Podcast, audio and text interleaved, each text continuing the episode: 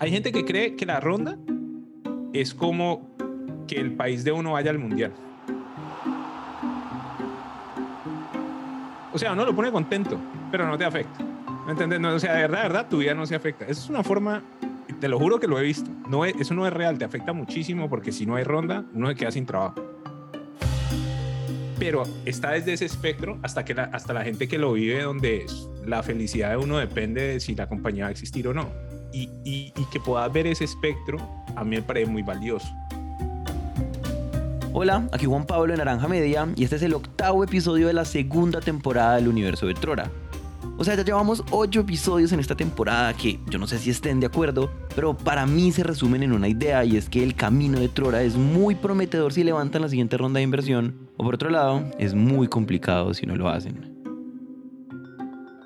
Nosotros no teníamos lo que muchas startups tienen cuando están levantando, que es un time to live muy chiquito. O sea, teníamos runway y no íbamos a morir tantísimo. A nosotros nos quedan 14 meses, ¿sí o no? Pero uno tiene que salir a levantar por lo menos con 6. O sea que tenemos que 8 meses para figure this shit out. O para llegar a break even o ver qué putas hacemos. Entonces el estrés era obviamente si no levantabas como que... Vamos a estar en una posición mucho más dura. mucho más dura. Y vamos a tener equipo cansado. Y si llega a caer el mercado, nos lleva el putas. Entonces, en este episodio queremos narrar muy bien cómo ocurrió el proceso de la ronda.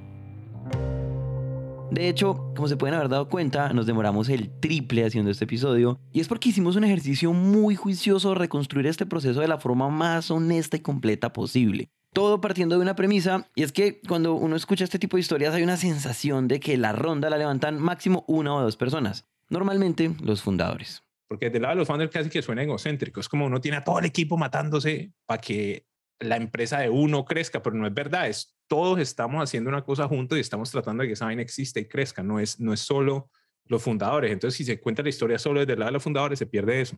Contemos entonces esta historia. De aquí en adelante, estamos en modo ronda.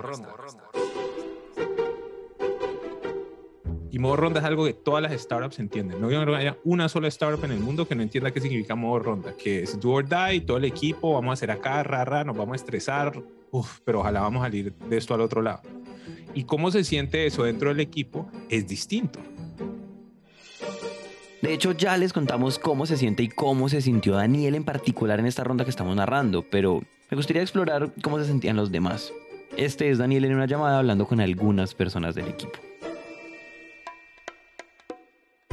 ¿Y cómo te imaginabas vos la vida? O sea, listo, llegamos, no hay ronda, ¿qué pasa? ¿Pensabas en eso? ¿Te imaginabas lo que pasa si no levantamos o no? o no pensabas en eso? Pues yo creo que en algún momento había visto los números Em, pero pues había la relevancia para poder continuar. Entonces... Em, ¿Pero te daba miedo? O sea, vos había días que te acostabas diciendo, hijo, pucha, ¿será que me voy a quedar sin trabajo? ¿O no te pasaba eso? No, realmente tenía mucho la percepción de lo podemos sacar, o sea, lo veía difícil, pero mi punto siempre era, lo sacamos, o sea, sé que podemos, pues sé que lo podemos hacer. Sí, ese es un buen insight, porque uno no se siente así, del otro lado no o sea, me parece, yo no tenía ni idea de esto, me hubiera encantado preguntarte esto antes, pero yo nunca le he preguntado al equipo si sienten que nos vamos a quebrar o no. Porque ¿para qué quiero yo hacer esa pregunta? no hay Dios. David, esta respuesta sí la sé. ¿Qué tan, ¿Qué tan preocupada estabas vos en junio, mayo del año pasado que no fuéramos a levantar? No recuerdo muy bien, pero creo, creo que no estaba tan, tan preocupado. ¿Me recuerdas preocupado? Al principio no, nada. Y para mí eso era muy estresante, porque lo único preocupado era yo. Porque en enero, febrero, yo era el único preocupado a lo bien. O sea, el único. Cuando estabas tranquilo, ¿qué era lo que te tenía tranquilo? Y cuando te preocupaste, ¿qué eran como los eventos que te preocupaban? Eh, creo que credibilidad. Creo que teníamos credibilidad. Los números, no, no sé, los números no me daban tanta confianza. También me tenía eh, preocupado. Después yo le pregunté lo mismo a Maite y... O sea, como que yo para mí fue como, bueno, lo vamos a lograr, pero trabaja para lograrlo, ¿no? Y en otra conversación estamos hablando con Carlos Navas, que es de producto, y nos contó que Daniel hablaba con tanta convicción cuando hablaba de WhatsApp que pues miedo, miedo no sentía.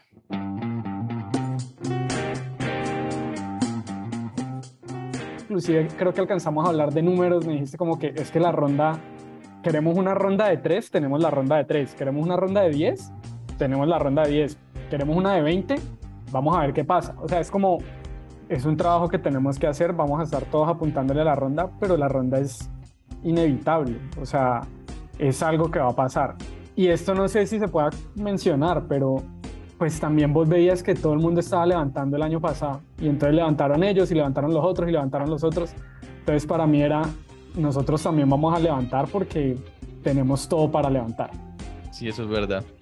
No en el modo relax, chill, porque pues cualquiera levanta, entonces nosotros también, sino igual tenemos que hacer el trabajo, pero sabemos que lo estamos haciendo bien. ¿Sabes? Yo escucho eso y ¿qué es lo que pienso todo el tiempo? El peor azote del culo de la lengua. eso es lo que yo pienso. El peor azote del culo de la lengua es una forma muy coloquial de decir que lo que uno dice más veces de las que no, pues puede jugarle en contra. Te voy a explicar una cosa. Vos no sabes lo que es pararse enfrente de 100 personas y decirle ustedes trabajan hasta hoy. Y que después pase un mes y te paras enfrente de otras 200 y decir esta compañía, esto que hicimos los últimos tres años, que nos matamos, hicimos, ya no existe. Yo sí he vivido eso. Esa mierda lo marca uno. Entonces todas estas personas que están como en ronda y que nunca han quebrado, te prometo que no se pueden imaginar lo traumático que es despedir a un equipo. El fracaso personal uno lo maneja. La vergüenza, el, el disappointment de sacar a un mundo de gente, el ver toda esta gente sin trabajo, derrotada porque uno no hizo bien su trabajo, esa vaina lo marca uno. Entonces por eso, como ya viví eso, para mí el estrés genuinamente es más grande. Con este contexto, ahora sí comienza la ronda y digamos que los fundadores se partieron la cancha así. Daniel solo se dedicó a la ronda. Y David hizo una cosa muy bien, no se quiso involucrar. Y David era 100% otro hora, que estaba súper bien. Entonces nosotros confiamos que nada iba a morir porque ahí estaba David. Y en cambio, Maite. Estoy en ambas.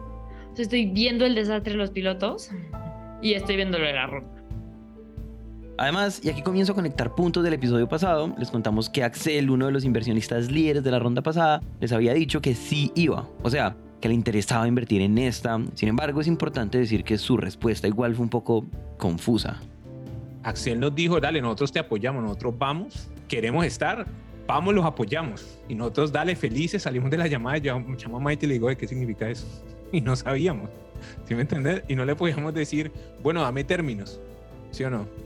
Entonces, cuando salíamos a hablar con los otros inversionistas, lo primero que querían saber era si los inversionistas actuales querían participar y pudimos decir, sí, sí, quieren participar y quieren una bastante parte de la ronda. Pero de ahí a nosotros decir tenemos unos términos y tenemos la mitad de la plata en el banco, no, ni por ahí. Entonces daba mucho nervio. Porque a uno le enseña a Y Combinero que hasta que no tenés un term sheet con unos números, ese vamos es como una promesa y es como en el aire.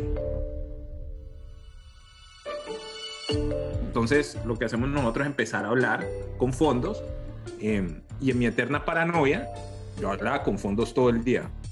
No estás pidiendo feedback porque sabes que pronto, pronto vas a levantar, pero not yet.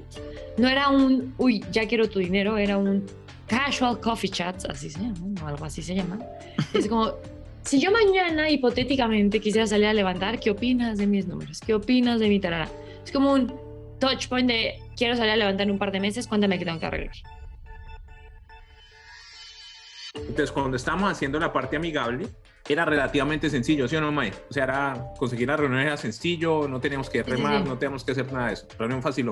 May, vos lo recordabas así, si vos no te tocaba salir a buscar. No, no, no, o sea, las reuniones, o sea, getting the meeting sí era fácil. Y aquí es donde realmente se nota como este como investor management relationships o lo que sea que Daniel venía montando, que lo conocían de mercado, como que y teníamos a tono goodwill con los founders que nos han ayudado. Entonces, como que si no lo conocíamos, alguien que lo conocía nos hacía el intro. Entonces, la primera reunión no era difícil. Y les contaba la idea. Les decía, ve, está esta cosa, vamos a hacer un onboarding por WhatsApp, es buenísimo. Y los manes eran como, uy, esto es una muy buena idea, me gusta mucho cómo van los números. Y nosotros decíamos, no, están early, pero los, las indicaciones tempranas son súper positivas. Eso era lo que decíamos, así como al aire. Y dejamos como seis semanas, dos meses máximo para tener números, porque después cuando salíamos a levantar ya en serio, teníamos que mostrarles no solo la historia, sino los números detrás. Aquí comenzamos a conectar al resto del equipo porque, en mi opinión, estar en modo ronda es como una de esas películas de guerras o de operaciones especiales o en donde hay que escaparse de una cárcel donde el protagonista está secuestrado. Y entonces hay varios equipos haciendo varias cosas al mismo tiempo y la dificultad no solamente está en que cada uno tiene que hacer las cosas bien, sino también que tienen que hacerlo de forma sincrónica. Entonces les propongo que dividamos esto en equipos. Por un lado está el equipo 1, Daniel y Maite hablando con inversionistas, y por otro lado está el equipo 2, que era el equipo encargado de pegarle a los números. y ahí nosotros hacíamos todo, o sea, ahí no existía la figura de champion, ahí lo que hacíamos era conseguir pilotos. O sea, yo tenía, yo tomaba mucho, María Paz tomaba, tenía un par, Margarita tenía otro par, Yeras, que sin ser de Libertas, trabajaba muy de la mano de nosotros, también creo que tenía uno o dos pilotos. Sin embargo, esos pilotos comenzaron a crecer. Pero cuando nos dicen, oh, tenemos un número enorme, obviamente ya en el equipo no les daban las manos, entonces como que eso fue incrementando como la carga del equipo que venía haciendo el testeo. Y ahí cuando dijimos, necesitamos manos, ¿no? Y lo que hicimos fue tener una figura de champion. Entonces un champion, su único rol en la vida era asegurarse que su cliente creía que, ah, esto era automatizado sabiendo que era una B1, o sea, sabiendo que era un beta, no prometiéndole maravillas del mundo. Y dos, haz lo que tengas que hacer para que salga. Sí o sí tú eres responsable, dueño y, sí, dueño de que se suceda que ese piloto esté al aire y que sus números estén bien. Si tú tienes que ser el chat, si tú tienes que ser el robot, si tú tienes que hacer la validación de antecedentes por detrás porque no está conectado todavía, go do. Y bueno, ahí parte del equipo de producto pasó a apoyar como toda la estrategia de ganar clientes en ese momento. O sea, esos champions que llegaron a apoyar al equipo de Libertas eran personas de producto y del equipo comercial que en ese momento se estaban encargando del core. O sea, de los otros productos que igual seguían funcionando. Entonces, adicional a sus tareas que tenían del día a día, con sus ingenieros, con el roadmap normal, con todo lo demás, estaban haciendo esto. Éramos champions por clientes. Entonces nos empezaron a incluir a grupos de Telegram. Pues era, era muy duro porque, o sea, como primero sentada con el cliente, todo empezaba sentada con el cliente desde entender qué querían qué, o qué les podías ofrecer, hasta mostrar, mostrar, montarles como un flujo prueba, inclusive hacer contratos. Además de que ya les contamos que uno de los retos de este equipo era activar a los clientes al ritmo que la ronda necesitaba, había otro problema y es que el producto que ellos estaban vendiendo estaba lejos de estar listo. Y aquí entra un equipo número 3, que al principio era un equipo de solamente 3 ingenieros, solamente 3, sosteniendo una versión súper frágil de este producto. El equipo técnico que estaba soportando todos los pilotos era muy chiquito, yo creo que eran tres ingenieros, si mal no recuerdo, y el equipo buscando clientes eran 20, pero eran muchos. Entonces, te imaginas el volumen que le llegaba al equipo. Al principio, en serio, todo está montado como debe ser un MVP. O sea, no lo tengo que hacer con tecnología propia, no lo tengo que hacer escalable, no lo tengo que hacer bonito, no lo tengo que hacer sin seres humanos.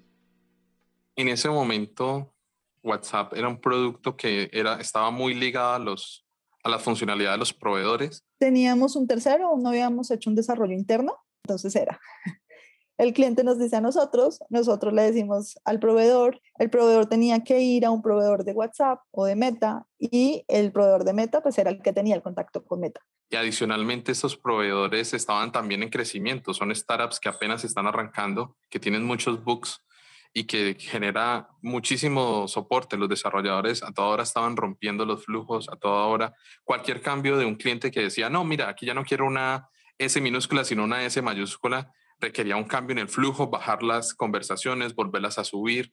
Si llegaban usuarios y necesitaban hacer una conversación justo en ese instante donde estaban cambiando una letra de minúscula a mayúscula, se te caía la conversación o fallaba completamente, dejaba de funcionar. Si se quedaba atrapado un usuario, no podíamos hacer absolutamente nada para sacarlo de, de, de ese eh, enredo que estaba dentro de WhatsApp porque no teníamos control. Entonces era un producto que requería altísimo soporte, no, el cliente no podía hacer nada por sí mismo, requería el equipo de desarrollo allí pendiente de todo y la experticia estaba dentro del equipo muy pocos. Entonces, cada que necesitaban cualquier cambio, por muy pequeño que fuese, pegan el grito a Margarita, a Andrés, y, y eso podía implicar un montón de problemas.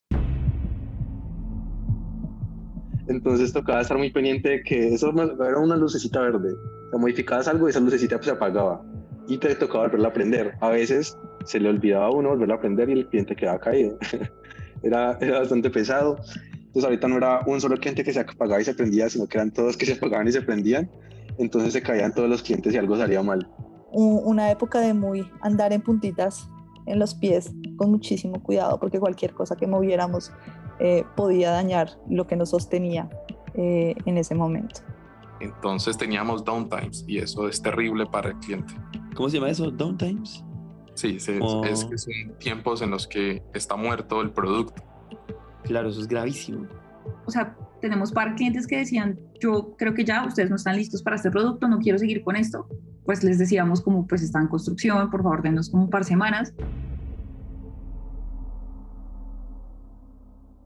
Había una reunión diaria a las 6 de la tarde todos los días, de lunes a viernes, todos los días. Porque pues, la presión era súper alta y un día perdido era un día que pesaba. Y yo entraba casi todas, las lideraba Libertas. Y entonces en esa reunión lo que hacíamos era teníamos un listado de todos los pilotos que, pues de, todas las empresas, cada una de las fases en las que estaban cada uno de los pilotos, si estaba en conversación, eh, si estaba en integración, si ya estaba rodando, los números, cada uno de los learnings que sacábamos, era una matriz gigante. Digamos que la idea un poco de los things era como ese follow-up de, bueno, ¿en qué va este cliente? ¿Tú qué avanzaste? ¿Qué necesita este cliente? ¿Qué future hace falta para que tal cliente avance? ¿En qué va tal negociación? ¿Y qué hiciste de ayer a hoy? Y si de ayer a hoy trataste de contactar a un cliente y el cliente no te contestó, pues no hiciste nada. Y ahí ya estábamos jugados porque nosotros nos habíamos comprometido creyendo que íbamos a tener muchos pilotos, muchos clientes, que esa cosa iba a crecer bien, o sea que íbamos a tener números bonitos. Y cuando nos vamos al agua en septiembre, pues los números todavía no llegan. Como el equipo 3, o sea, los ingenieros de Libertas estaban sobrecargados, el equipo 2, o sea, los champions no estaban cumpliendo tan como debían y en consecuencia el equipo 1, o sea, Daniel y Maite, no estaban teniendo tantos argumentos para justificar una buena ronda. Es por eso que las segundas reuniones con inversionistas no estaban tan fáciles. ¿Ustedes sentían que la gente decía eso tiene todo el sentido del mundo? ¿O, o sentían que en general los inversionistas decían, tienes ni puta idea qué estás haciendo? Había de todo. No, no era una sensación de tiene todo el sentido del mundo. Para nada. Eran más dudas que sí, definitivamente. Pero el reto más grande era cómo los convenzco de la visión y de los números y que son números suficientemente buenos para en la segunda reunión y en la tercera. Esas eran nuestras reuniones más top.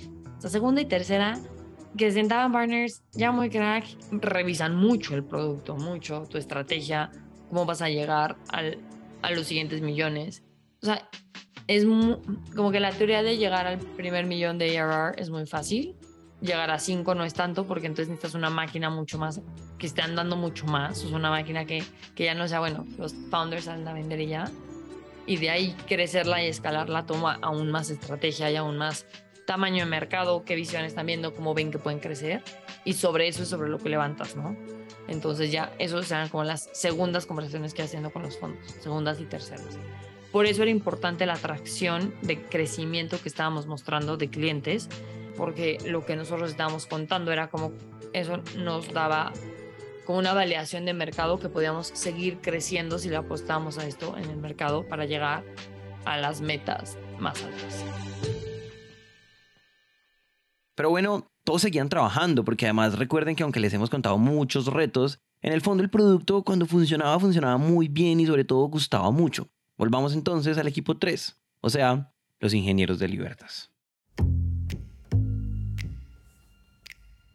Pero lo que pasó es que un día eh, una de las herramientas se cayó todo un día. Y entonces teníamos a los clientes, los mensajes de WhatsApp no se enviaban ni se recibían. Teníamos a los clientes que teníamos a los pilotos armados con las uñas quejándose, hey, no me funciona el bot. Y nosotros como que nos sentíamos impotentes sin poder hacer nada. Y es como, esto nos va a seguir pasando siempre y cuando tengamos esto en un tercero. Como que necesitamos realmente hacer algo nosotros que nos permita tener todo el control. Porque si ya tenemos tantos clientes que tienen sus necesidades y no podemos escalar esto y se nos sale de nuestro control tantas cosas, eh, pues está siendo naturalmente un problema. Entonces yo creo que ese momento que hubo ese incidente fue como empezó a sonar, necesitamos montar algo nuestro porque ya se vio que tiene tracción. Los ingenieros no duermen porque la experiencia de usuario es terrible. Todo se nos está rompiendo. Los product managers no duermen porque están ju- juntando cajitas de una manera pésima, ya no, ya no dan. Ya habían usuarios funcionando, ya habían usuarios consumiendo el producto, ya habían clientes. Ya tenían métricas, estaba mucho más estructurado, ya sabíamos más del usuario. Todos los PMs habían trabajado con los clientes potenciales y los usuarios. Todos los de growth también. Entonces, la única forma de arreglar esto es llevarlo in-house. O sea, si sí va a ser la apuesta que queremos hacer, hay que hacerlo in-house. Entonces ahora era, era como que no, queremos armar WhatsApp, pero hecho por nosotros, ¿sí? Nosotros lo queremos hacer. O sea, teníamos que hacer esa entrega de que esto fue como un bebé, ya lo engendramos, ya entréguenselo a, al a- a producto y que ellos se empiecen a hacer cargo. Entonces nació un nuevo equipo, el equipo número 4, encargado de hacer por fin un producto propio. Y pues obvio, este equipo saldría de la gente que está trabajando en el core. Necesito sacar esto rápido. Todos estábamos alineados. Me, me va a robar a este de este equipo, a este de este otro. Resulta que estos dos son del mismo. Eran días en los que nos reuníamos a programar los tres al tiempo. O sea, normalmente uno hace pair programming para hacer producto de mayor calidad y más rápido. En este caso éramos los tres del equipo reunidos en un Zoom, codi- codificando. y estábamos ahí, podíamos estar desde por la mañana hasta por la noche. todo el día durante uno o dos sprints para que quedara todo lo mejor hecho posible, lo más rápido posible. Y éramos en vivo eh, diseñando la arquitectura, los tres reunidos en Zoom todos los días. Pero en lapso de dos, tres semanas hicimos una arquitectura base muy buena, muy robusta. Sí, claro, había bastante presión. Se sabía que se necesitaba eso, que estuviera listo en un mes. Esto tenía que funcionar rápido. Después de esa fase inicial entraron otros equipos a complementar y pues la presión era la misma. Hubo algunos features que decían como, oye, necesitamos este feature para el martes y resulta que ese feature estaba hasta ahora en proposal y hubo uno en particular que recuerdo que tuvimos que construir en, o sea, no te miento, eso fue como tres días. Nos reuníamos los ingenieros con David o con JC y era como que esta, esta solución sirve para lo, lo que el cliente quiere hoy. Sí, no, listo. Si no, arreglamos algo, listo, ya, sí, listo, implementémoslo ya, ya mismo. Traigan desayuno, traigan almuerzo, almorzamos aquí mientras lo implementamos, pero hagámoslo ya. O sea, con reuniones extra, trabajando hasta medianoche, etcétera. Y todos los equipos estaban trabajando a toda máquina. Y el producto se construyó en tiempo récord. Fue veloz todo el desarrollo que se hizo desde ingeniería. Eh, y fue un proceso muy bonito donde nació un producto desde cero que, que es el futuro de la compañía.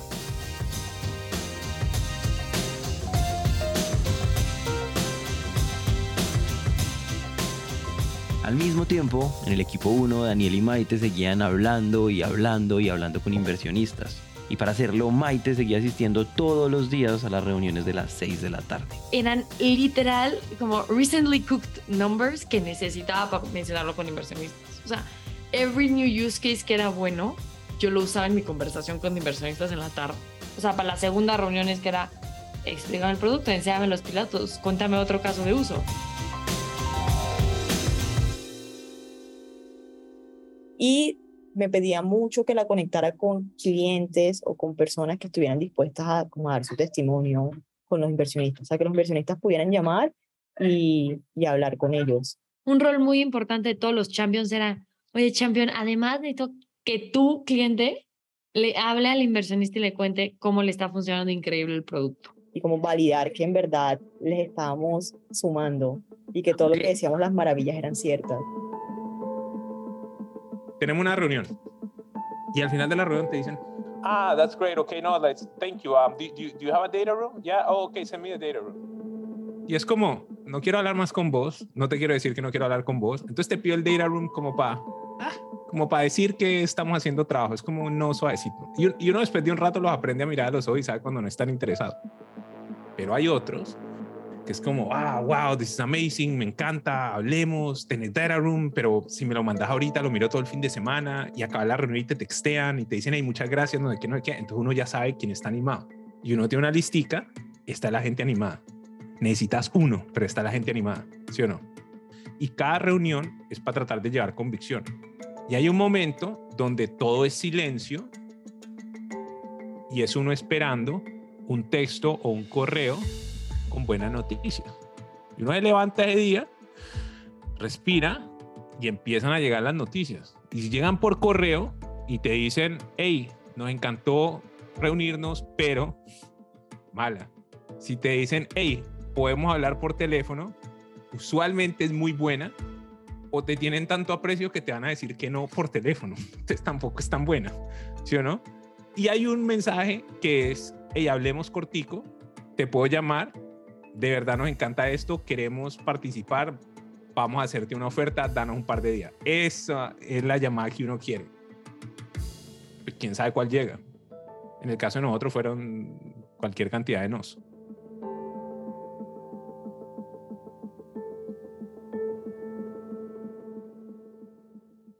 Dentro de todas esas reuniones, me gustaría hablarles de un fondo.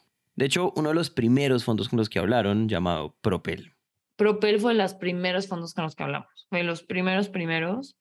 Eh, ya Daniel los conocía. En una época pasada yo trabajé en, yo fundí una startup que se llamaba Paladin Cyber. Se llama porque no sigue vivo. Y una de las personas con las que hablamos para invertir, eh, David Moore de Propel. Yo lo conocí. Eh, además no invirtió en Paladin. Eh, fue una de las personas que vio el negocio, le gustó lo que estábamos haciendo, pero no, no, le parecía que estábamos muy chiquitos, que no iba y pasó. Y bueno, listo. Yo no volví a hablar con ese man como en dos años. Y después cuando estábamos en Demo Day presentando, que nos dio términos Axel y Kasek, me escribió y me dice como, hey, eh, ¿por qué no me contaste tu nueva startup? ¿Por qué no me contaste que estaba levantando? Me hubieras dicho, yo te habría invertido. Pero un poquito lo sentí como a reclamo, como porque no me contaste. Yo, pues, un fondo gringo que invierte en una empresa gringa, yo que, Truora es latinoamericano, que porque pues, no, no te interesaría. Yo, no, no, no, nosotros invertimos en la TAM, hemos hecho muchas cosas en Latinoamérica. Yo, ah, pucha, no tenía ni idea. 2019. Él tenía una percepción de que yo estaba rencoroso. Hay una cosa que le pasa a los founders, creo que te he contado, que es que cuando uno trata de levantar y te dicen que no, uno se vuelve rencoroso con la persona y no, y no, y uno dice, esos manes unos perros, no quiero volver a hablar con ellos. Entonces, como él le había dicho que no a Paladin, él pensaba que era, de pronto yo tenía rencor y por eso cuando Truora en YC iba bien, ni siquiera lo había llamado. Yo, cero, cero. Yo pensaba que era gringo y que estaba invirtiendo solo en Estados Unidos. Un fondo muy bueno, pero que solo invertía en Estados Unidos. Ah, listo. Desde ahí, nosotros empezamos a tener llamadas de vez en cuando, donde nos lo ayudaba a ver startups buenas de la TAM.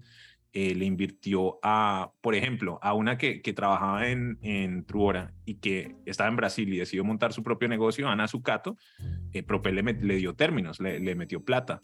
Eh, y hubo otro par, o sea, hubo tres o cuatro donde en mi trabajo de conocer fondos, yo le presentaba startups y iban invertían. Entonces mi relación con Propel era muy distinta porque no era solo de un fundador que conoce un fondo, sino de un fundador que le da leads y oportunidades para invertir en la TAM. Entonces, antes de que empezáramos a hablar de Truora, él ya había hecho dos inversiones de intros que yo le había mandado. O sea, había invertido en startups que yo le había presentado. Entonces teníamos una, una relación muy fuerte, eh, positiva, donde me conocía y yo lo conocía, ¿sí o no?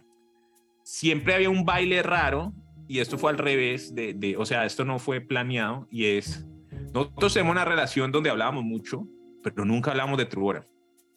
¿Por qué no hablamos de Truora? Porque yo tenía claro para dónde íbamos, estamos solucionando la estrategia, todo esto, entonces de 2021, enero, febrero, marzo, cuando apenas nos estaba aclarando, yo seguía hablando con él, pero no le hablaba de Truora.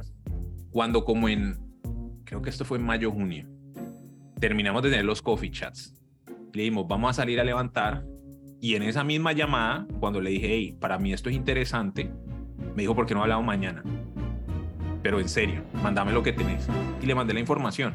Yo llamé a Maite y le dije, ve, Maite, eh, pinta como bien, como que, como que Propel quiere entrar. Y son un fondo que uno de los LPs más grandes es BB BBVA, el banco, ¿sí o no? Los manes tienen bastantes cosas en cripto, invirtieron en Coinbase, o sea, es un fondo que le veo muy bien en, en Hippo, es un muy buen fondo gringo. Y ahí, al otro día, pues pasó lo que todo el mundo quiere que pase, eh, y es, me llamaron, me llamó David, me dijo, te quiero dar términos, te voy a mandar 10 a 50, así pa, de un día para otro. Y de la forma más bonita, porque él nos, nos conoce como latino, me lo mandó por WhatsApp. lo- los fondos no hacen eso. O sea, te mandan un correo y uno, este me mandó el term sheet por WhatsApp y para nosotros eso era como muy positivo, ¿sí me entendés? Porque es como que entiende el mercado, entiende qué es lo que estamos haciendo, bla, bla, bla.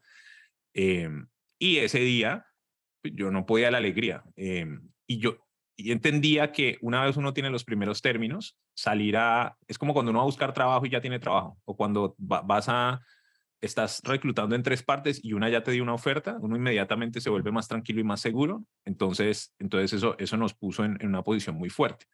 Llegamos a donde Axel y Case, y les decimos, ok, tenemos unos términos.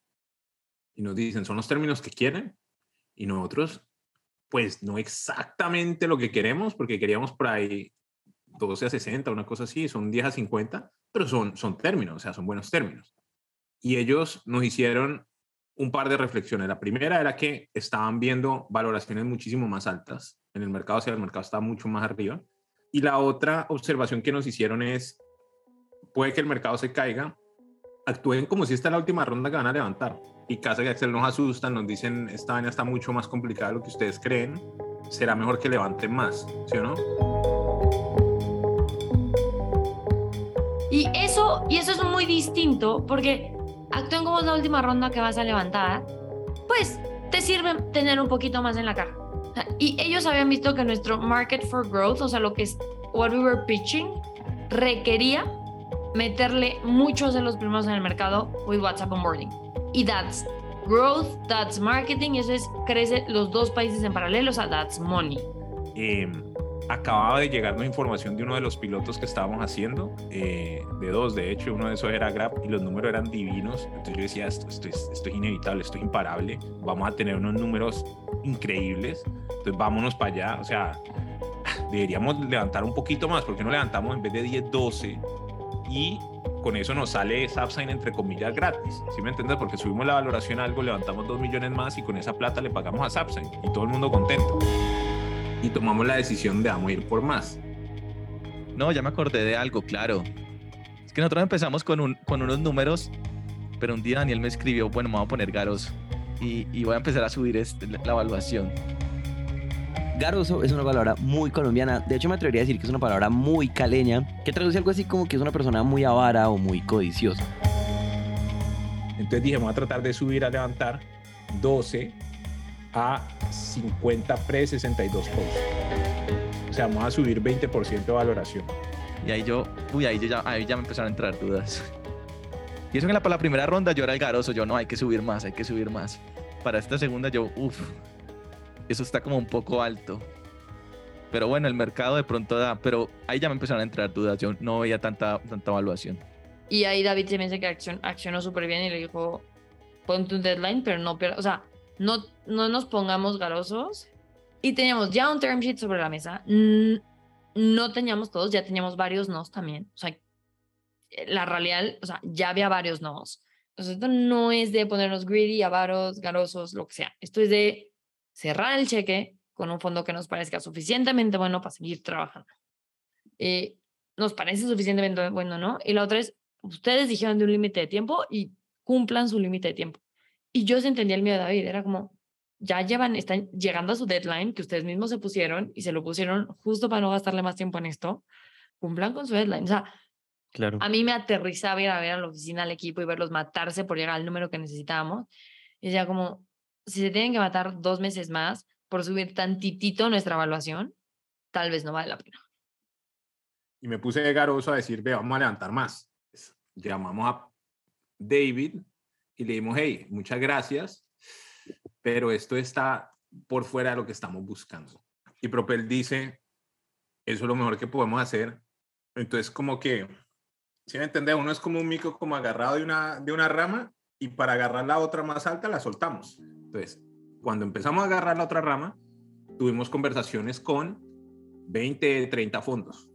Primeros, primero van como 20. In fondos. a week. Eh, Sí, en una semana. O sea, esto es, esto es intenso, esto es trabajo. Sí, sí. Talita le está viendo mi calendario. Bombardeo de reuniones. Toda primera reunión, top. Nos encanta este equipo, nos encantan ustedes, nos encanta todo esto. Apenas pedían tracción del nuevo producto y nos preguntaban lo que estábamos tratando de levantar, había una pausa y se sentía como que pujaban un poquito, ¿sí o no? A mí eso no me ponía tan nervioso porque cuando uno está haciendo price discovery, o sea, descubriendo el precio, eso es, lo que uno quiere. O sea, si todo el mundo te dice, uy, sí, una con los ojos cerrados, pues la hiciste mal. Si todo el mundo te dice, esto es una estupidez porque estás levantando esa cantidad, también lo hiciste mal. Entonces nosotros sentíamos que estábamos en un margen bueno y ya nos habían dado término una vez, creemos mucho en lo que estamos haciendo eh, y empezaron los nos. No empieza a ir mal. ¿Sí me entiendes? No empieza a ir mal.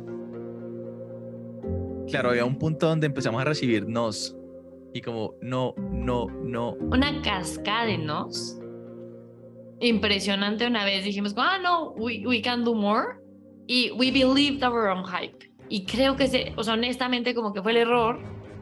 Esa seguidilla de nos significativas, en parte, fue un error de cálculo mío de creer que podíamos.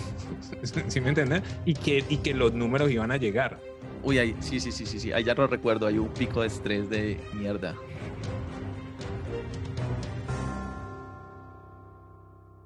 Y hay dos ticking clocks, ¿no? Una, habíamos dicho un timeline, el otro, haga te iban a hacer, y el mercado. O sea, todo el mundo ya en ese momento estaba hablando que this is weird. El mercado sí se iba a caer, todos sabíamos que el mercado se iba a caer. O sea, cuando uno habla con los VCs, todos lo tenían claro, porque iban corriendo y con la lengua afuera. O sea, la cantidad de deals que hacían, la velocidad del deal y eso se notaba que no era sostenible. Los founders, en cambio, que nunca habían visto un downturn, no decían, bueno, de pronto este es el nuevo normal. Cada yo escuchaba eso me reía. Esa música tenía que parar.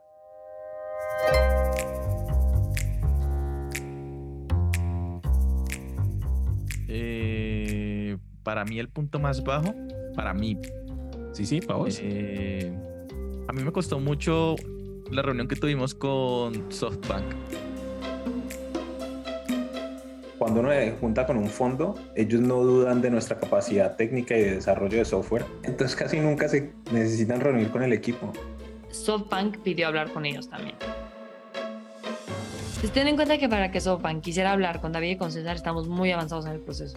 Entonces, cuando fue la reunión de SoftBank, quisieron hablar con ellos. Creo que fue por aparte, además. Querían hablar con cada quien individual. Estoy casi segura.